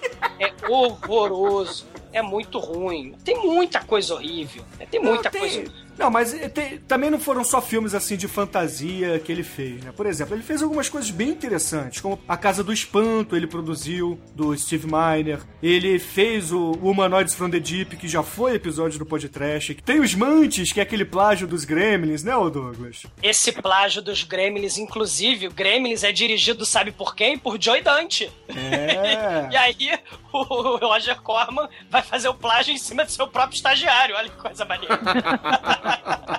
Olha, esse filme Mantis também é outro que, meu Deus do céu, caraca. Socorro, mas é legal, mas é legal, vale a pena ver, viu? Olha, tem, tem- tem muito filme bizarro dos anos 80. Ó, tem o Striptease da Morte, que é de 87, que tem um serial killer que mata as pessoas na, na boate de strip. Tem o Dança Macabra, que um vampiro, né, ele vai morder a stripper, mas aí ele resolve TDR com ela, né, e ela tá querendo se matar, né. É, é sério. Tem o School Spirit, que é uma comédia adolescente, né, o moleque morre porque vai atrás da camisinha, ele é atropelado, né, aí ele vira um ghost do outro lado da vida e vai assombrar um vestiário, né. É, esse é um filme bizarríssimo, né, e por aí vai. Tem muito filme bizarro, cara. Tem- Ah, o Corman ele viajou, né, cara? Ele viajou pelo mundo inteiro, inclusive indo pra França, onde ele produz a sexta parte da saga Emanuele, que já não tinha a Silvia, né? Mas é um filme erótico também. Isso tudo, gente, é importante dizer. Tudo para o vídeo. Porque, né, é, você já tem a cultura do videocassete, né? Os cinemas poeira já estão perdendo vez pro vídeo. Então, Roger Corman vai se adaptar a essa tendência, né? O blockbuster tá tomando conta dos, dos cinemas, né? Só que aí você tem o poder de adaptação, né? Você transfere para o vídeo toda essa maravilha tosca, né? Você, meu amigo, que nos anos 80 percorria as prateleiras de locadoras e levava aquela pilha de fitas com aquelas capas pavorosas e muito sugestivas para casa para assistir sessões corridas no fim de semana, você com certeza viu muitos filmes produzidos pelo Roger Corman e não sabe. Ah, 80% dos filmes que essas pessoas alugaram foram do Roger Corman. Com certeza, com certeza. Sim. Olha, só do podcast que a gente já fez, ó. A gente fez o Corvo, a gente fez o, o Humanoides from the Deep, o Mercenário das Galáxias, o Warlock. O Warlock é produzido pelo, pelo Roger Corman, né? Tem, tem- tem- tem muita coisa que foi produzida pelo Roger Corman que a gente não sabe. É, nos anos 90 também tem o Capitão América que a gente fez, etc. É, Piranha, Piranha 2 e por aí vai.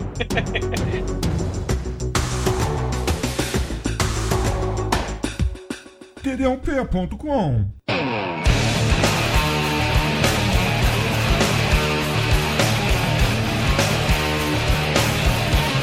E nos anos 90, ele volta a parceria dele com Círio Santiago, que tenta capitalizar na- na- nas imitações baratas de Rambo, Apocalipse Now e etc, né? E sem mencionar aqueles filmes de brucutu karateca, né? Os filmes de arte marcial. O Círio Santiago, lá nas Filipinas, lá na puta que pariu, ele vai fazer o Angel Fish. Tem mulheres que dão porrada, né? São mulheres kickboxer. E sem mencionar os filmes do Rambo lá no Vietnã, Killzone, né? E por aí vai, tem muito. O Future Kick. Future Kick, isso, puta que pariu, cara, esse filme é muito merda, cara, mas é muito divertido. É, é é tipo Van Damme, é tipo Van Damme no futuro. né? Só, só que é o Don Johnson no futuro, o Roger Corman, né? muito ruim, cara, é muito ruim. E, cara, e, e o maneiro é aquilo, a gente tá nos anos 90, o interessante é que o Roger Corman virou mestre de seu próprio de seu próprio ofício. Ele dá meses pro blockbuster sair, e aí meses depois, assim, sai o blockbuster, meses depois, já tem um filme que é cópia descarada desse... O exemplo é o Jurassic Park, que meses depois saiu o Carnossauro. Não, que foi sucesso, né, por cima, que eu lembro que na época tinha uma de gente alugando. No- o Carnossauro tem, tem muita mulher de minissaia mostrando a calcinha. Bom, além de, disso- além de dinossauros carnívoros, né? E tal. E é uma combinação que deu muito certo, sabe? Que eu nunca pensei nisso, mas funciona bem. E dinossauros de borracha também, né, Marcos? Ah, não, o- o- os efeitos assim, os, o- enfim, é muito bom. Não percam, não deixem de ver Carnossauro. Eu, eu aluguei na época que saiu e não me arrependi, viu? Você, não, vocês não vão se arrepender também, viu? Ah, e, e sem mencionar, cara, né? é, Eu tava falando do Don Johnson. O Black Belt é uma espécie de guarda-costas, daquele da Whitney Houston, né? E tem a vantagem que não tem a Whitney Houston cantando no filme, viu? Exatamente. É bem mais legal do que o guarda-costas com, com o Kevin Costner e a Whitney Houston. Bem mais legal mesmo, acredita em mim. Tem um filme chamado Olho de Cristal, que, que é uma imitação patética do Indiana Jones também. Tem muita coisa. É, aque- aquela moda, tava na moda, lembra? Com Orquídea Selvagem, com Instinto Selvagem. Tava na moda aqueles thrillers eróticos. Passados em algum lugar exótico que você não conhece a cultura do local e você faz uma versão carnavalesca do, do país, né? Muito bom. O próprio, a próprio surgimento de filmes de Drácula no começo dos anos 90 se deveu também a, a essa Ao questão. Coppola. Isso, Coppola, ex-pupilo de, de Corman, vai produzir o Bram Stoker, o Drácula de Bram Stoker. E o nosso safadinho amigo Roger Corman vai fazer o Drácula Rising, que foi filmado até na Bulgária, né? Que é outro lugar estranho também, né? Ó, Vale a pena, viu, também. Ouço que eu também recomendo, porque é, é ruim, mas é legal. Sim. É ruim, mas é legal. Uma série de filmes, é, é, To Sleep Vampire e por aí vai. Ele tentou, Roger Corman, ressuscitar a carreira do Will Wheaton. Lembra do Will Wheaton? Que é do Star Trek, cara. É, é, é, é, que, que ele agora faz participação especial no Big Bang Theory. E ele era o molequinho daquele episódio do corpo do Stephen King, o Conta Comigo. Ele era o nerdzinho. É, o filme é Liars Club. Tentam ressuscitar a carreira do Will Wheaton, mas nem Roger Corman faz o impossível. Roger Corman é foda. Ele precisa ir pro Tarantino. Isso, isso é habilidade do Tarantino, cara. Exatamente, né? é, ressuscitou, é, ressuscitou o Travolta, né? Mas o Will Wilton, que é bom, não foi ressuscitado, tá lá. bom, mas no final das contas, tem muitos filmes, direto pro vídeo, estrelados por gente como Michael Paré, como Will Wheaton, é, e por aí vai, né? Cara, eu assisti a todos os filmes do Michael Paré, viu? Um deles é do Roger Corman, Chuva de Fogo, né? 90 e poucos. Vixe. Ah, eu, eu, eu gosto muito do Frankenstein Unbound, viu? Por incrível que pareça, eu gosto desse filme. Ah, sim. O que que acontece? O Roger Corman tinha desistido de dirigir porque dá muito trabalho. Imagina, o, o método de produção do Roger Corman, né, ele já tava, porra, quarentão, né? Já Dá muito trabalho, pô. De- três dias pra dirigir um filme, pô. É. É, é um, é um ritmo frenético, né? Então o que, que ele fazia? Ele tinha que viajar pra Irlanda, tinha que ir pra lá, tinha que não sei pra onde, e aí dá muito trabalho acompanhar o diretor, acompanhar elenco, acompanhar produção de roteiro, edição, tarará, não sei o que, produção. Então o que, que acontecia? Ele ficava muito cansado com esse ritmo frenético de filme. Então em 71 ele para de filmar, ele passa só a produzir, dar pitaco em roteiro e tal. Só em 90 que ele vai fazer o Frankenstein Unbound com um grande elenco, né? Inclusive Raul Julia como Dr. Frankenstein, né? Isso. Só que é um filme, eu sei se você viu, né, Marcos? É um filme Frankenstein de volta pro futuro, né? Cara, eu assisti esse filme na TV numa dessas madrugadas aí. Eu- olha, eu tenho que admitir que eu curti o filme, viu, sabe? É, é é interessante e tal. Porque é, foge um pouco do que a gente tá acostumado daquela adaptação, né? É, certinha, né? Ou até das ada- adaptações imagi- imaginativas lá da Hammer, tudo. Mas esse tem a cara do Roger Corman, assim. É, é bacana esse filme, viu? Eu sei que muita gente odeia, mas eu, eu gosto. E, e é mil vezes melhor do que o Van Helsing, né? Nossa! Ah, mas aí não precisa de muito também, né, pô? Convenhamos. É chutar cachorro morto ou bêbado no chão, né, cara? Pô. Tá, Eu adoro o Raul Júlia, ele tá demais nesse filme, assim, demais, não sei se no bom ou no mau sentido. E a maquiagem também, olha, é muito legal. Vejam, vejam, vejam que vale a Frankenstein pena. Bound tem o John Hurt, gente. Tem, tem a Bridget Fonda também, a gente. Pô, que legal. Não vi, quero ver, gente. O John Hurt tá com a cara de, de, de bêbado desgraçado nesse Cara, filme, eu não tá- sei. Tá, tá, é- Eu não sei se ele é alcoólatra, mas eu vou te falar. é, a primeira vez que eu assisti o filme, eu falei: esse cara tá chapado o filme inteiro com alguma coisa, não sei. Mas muito legal, viu?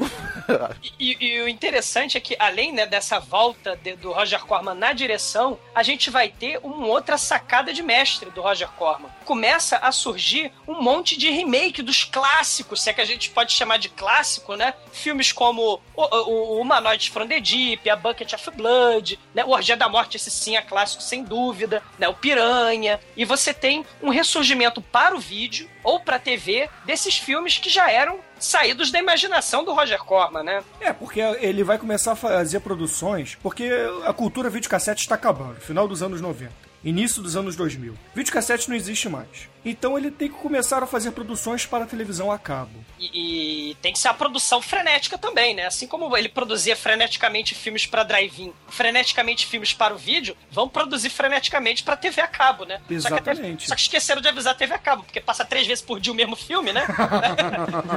Deixa pra lá, né? td1p.com A gente já tá entrando na atual fase que ele se encontra, né? Que depois do 11 de setembro, com a- aquela coisa toda de terrorismo e etc., ele chama novamente o parceiro dele de guerra, Círio Santiago, de guerra, literalmente falando, porque é o diretor dos filmes de guerra dele, né? Os filmes onde ele tem que perseguir os terroristas. Agora, os afegãos. Não são mais os vietnamitas, e sim os afegãos. E aí ele vai começar a fazer filmes bizarros, como por exemplo a Operação Balikatan, cara, que é um filme terrível, terrível, terrível. Também tem a, a Fuga do Afeganistão, que é outro filme muito cocô, mas ao mesmo tempo muito divertido. E aí começa também a fazer os remakes do- dos próprios filmes dele, né? Como por exemplo, ele fez um, um novo Death Race chamando Jason Statham no lugar do Stallone. Porque afinal de contas, o Stallone não tem como fazer mais filme de ação, né? Só ele mesmo acha isso, né? Como não? Como não? Ação geriátrica, né? É, pois é. Eu queria falar que o Death Race com o Jason Statham é muito sem graça, viu? Ai, bom. Ah, é, é, o, o original, claro, como sempre, o original é muito melhor. Cara, não, não- mas- mas não tem comparação. Assistam. Quem viu o Death Race do, do Jason Statham e achou maneiro, bacana, ignorem. Vão assistir o Death Race 2000 de 75 e vocês vão dar muita risada. É muito melhor, não? É, muito melhor. Parece. É muito bom. É uma versão gore do Corrida Maluca, cara. É muito legal. Sim, pode crer. E aí, Roger Corman finalmente fecha o ciclo, pelo menos até o momento, de sua carreira, porque na verdade agora ele retorna aos filmes dos anos 50 com monstros gigantes, porque ele inicia a parceria com Sci-Fi Channel, onde ele começa a fazer filmes como Super Gator, Piranhoconda, Dino Croc e qualquer monstro bizarro que a imaginação de Corman possa criar, cara. Sim, muito bom. Esses filmes têm muito da série Godira, essas coisas assim, esses monstros, essas fusões de duas criaturas e monstros gigantes e tudo. Isso aí é, é meio herdeiro, né, desses filmes de monstros japoneses também, Sim, né? King Kong, e tal. Godzilla e etc. E que os japoneses fazem até hoje também, usando hoje CGI, né? E tal. E, mas são divertidos, viu? São, são divertidos, assim, ba- ba- bacaninha, assim. É que, eh, enfim, o sci-fi é, é algo assim que. Não, não sei, não sei. É, a produção é. pior que um seriado da Buffy, por exemplo, entendeu? É, é mal É, feito, é. é. tosco, mas em compensação. Em compensação, o Pino adora. É, não, eu não ia dizer nem isso, mas o Pino realmente gosta. Mas em compensação, em nenhum momento ele mente pra você, ele fala pra você que é um filme bom. Você já sabe nos créditos que é um filme chechelento, porque você, sei lá, no, no- seu paintbrush aí, no seu computador, você faz uma abertura melhor que aquela porcaria que você tá vendo. E por isso você se diverte, sabe? É, não, pensa assim, sou eu fazendo banner no Paint, cara. E, e, galera, é tipo aquela questão mesmo dos filmes do King Kong mesmo, do King Kong, do Godzilla. A gente aprende a amar esses filmes de monstro, é, esses filmes toscaços, porque é, Godzilla vs King Kong é um filme toscaço que usava maquete também e, e botava uma lula pra, pra, numa maquete pra lutar, né? Então, É. você, você tem esses defeitos especiais lá nos anos 50, anos 60, mas você vai ter também. é, é, o espírito é o mesmo, você vai ter isso nos anos 2000 também, né? Por sinal, Douglas, quem nunca assistiu os filmes de King Kong japoneses, corra, não sabe o que está perdendo. A fuga de King Kong é assim, não sei, né? Enfim. Assistam Godzilla vs King Kong. Também é imperdível, enfim. Vejam, vejam, porque vale muito a pena, vale muito a pena. Agora, Super Gator, Dino Shark, Dino, Dinorock, isso é tudo nome de, de servidor da internet, né? Fala a verdade, não parece? Parece. ou, ou nome de monstro japonês. E Piranha Conda parece nome de drink, né? Desses drink que tu toma nessas biroscas aí que dão nome pros, pras cachaça, pros, pros coquetéis, né? Tome um Piranha Conda e- e- pra curtir a balada, enfim. E Sharktopus e por aí vai, né? Não, tem Segue, muitos, tem a lista muitos. é infinita. A lista é infinita e, infelizmente, não temos como citar todos os filmes que o Roger Corman dirigiu e quem dirá os filmes que ele produziu, né? Porque É. não- é impossível, é impossível a gente fazer um podcast inteiro. A gente tentou fazer aqui um apanhado de tudo que ele produziu, né? É claro que fazendo alguns highlights e citando o que nós achamos mais importante. Não, mas se os ouvintes pedirem, o, o Douglas ele, ele faz uma parte depois falando a, a lista de todos os filmes escri- dirigidos, produzidos e pitacados por Roger Corman e, e no nome original. É só vocês pedirem. Canalha. Não, faz o seguinte, faz um post lá no seu blog. Bruno, já tá até aqui a lista, cara. Eu fiz a lista. Você não sabe que eu não vou falar, né? Eu sou maluco. Tá até a lista aqui.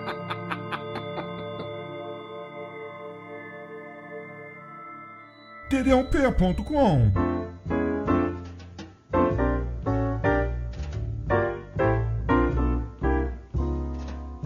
agora eu preciso aqui agradecer novamente aos nossos amigos Angélica e Marcos lá do Cine Masmorra. Muito obrigado por ter aturado esse papo enorme, essa gravação gigantesca onde o exumador não parou de falar.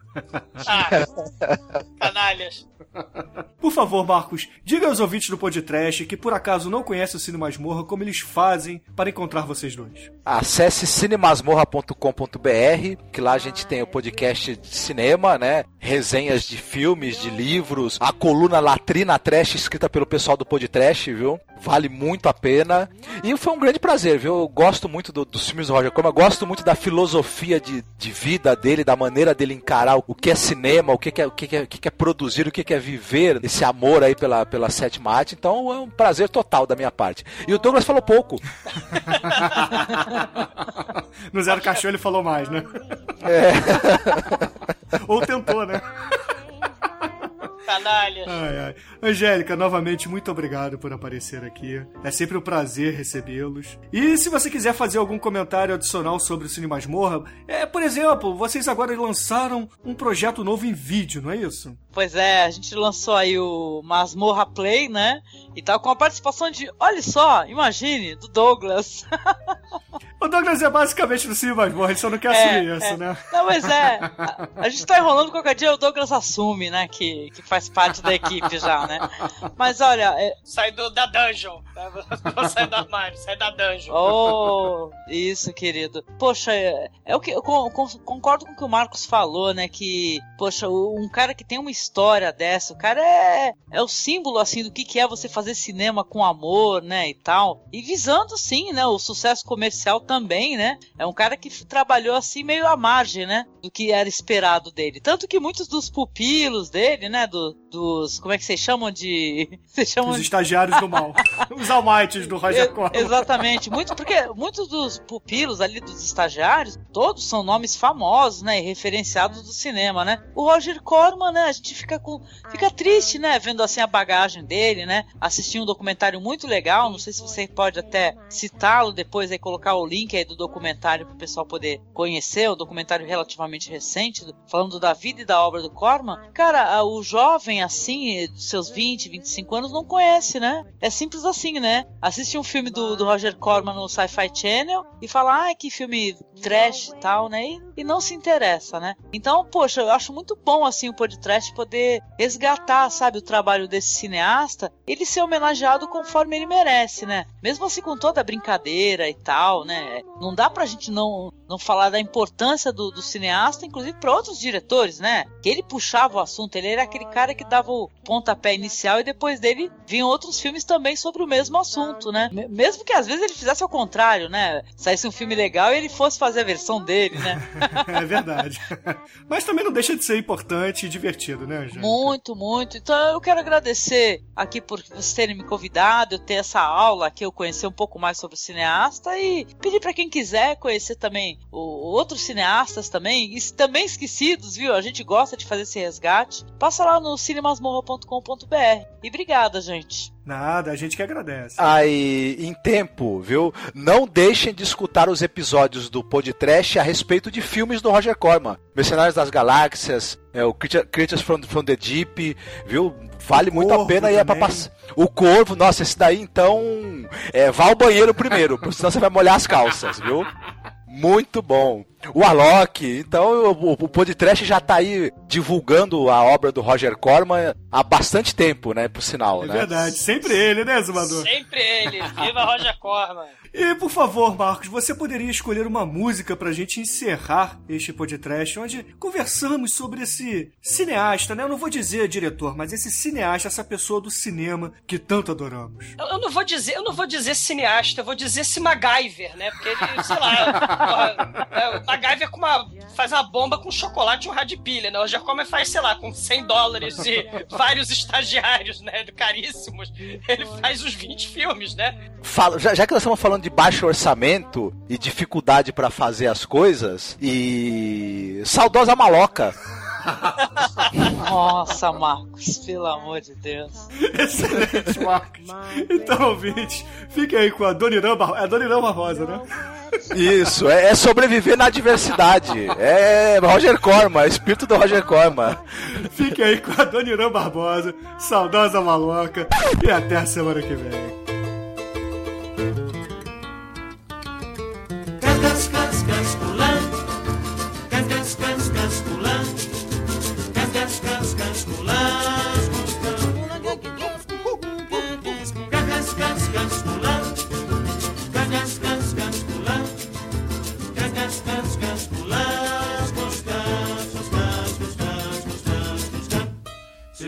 Não tá lembrado, dá licença de contar que aqui onde agora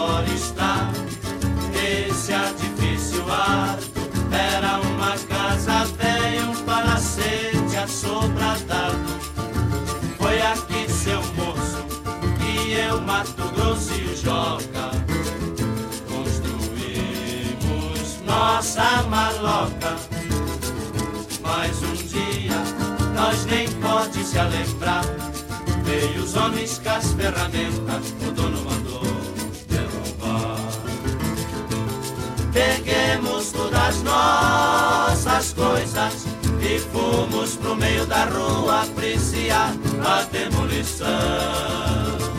Que tristeza que nós sentia, cada talba que caía doía no coração. Mato Grosso quis gritar, mas em cima eu falei. Os homens tá com a razão, mas arranja outro lugar. Só se conformemos quando Joca falou. Deus dá o frio conforme o cobertor. E hoje nós pega a paia nas gramas do jardim. E pra esquecer, nós cantemos assim. Saudosa maloca, maloca querida, din, din, onde nós passemos dias felizes de nossa vida. Saudosa maloca, maloca querida, din, din, onde nós passemos dias felizes de nossa vida.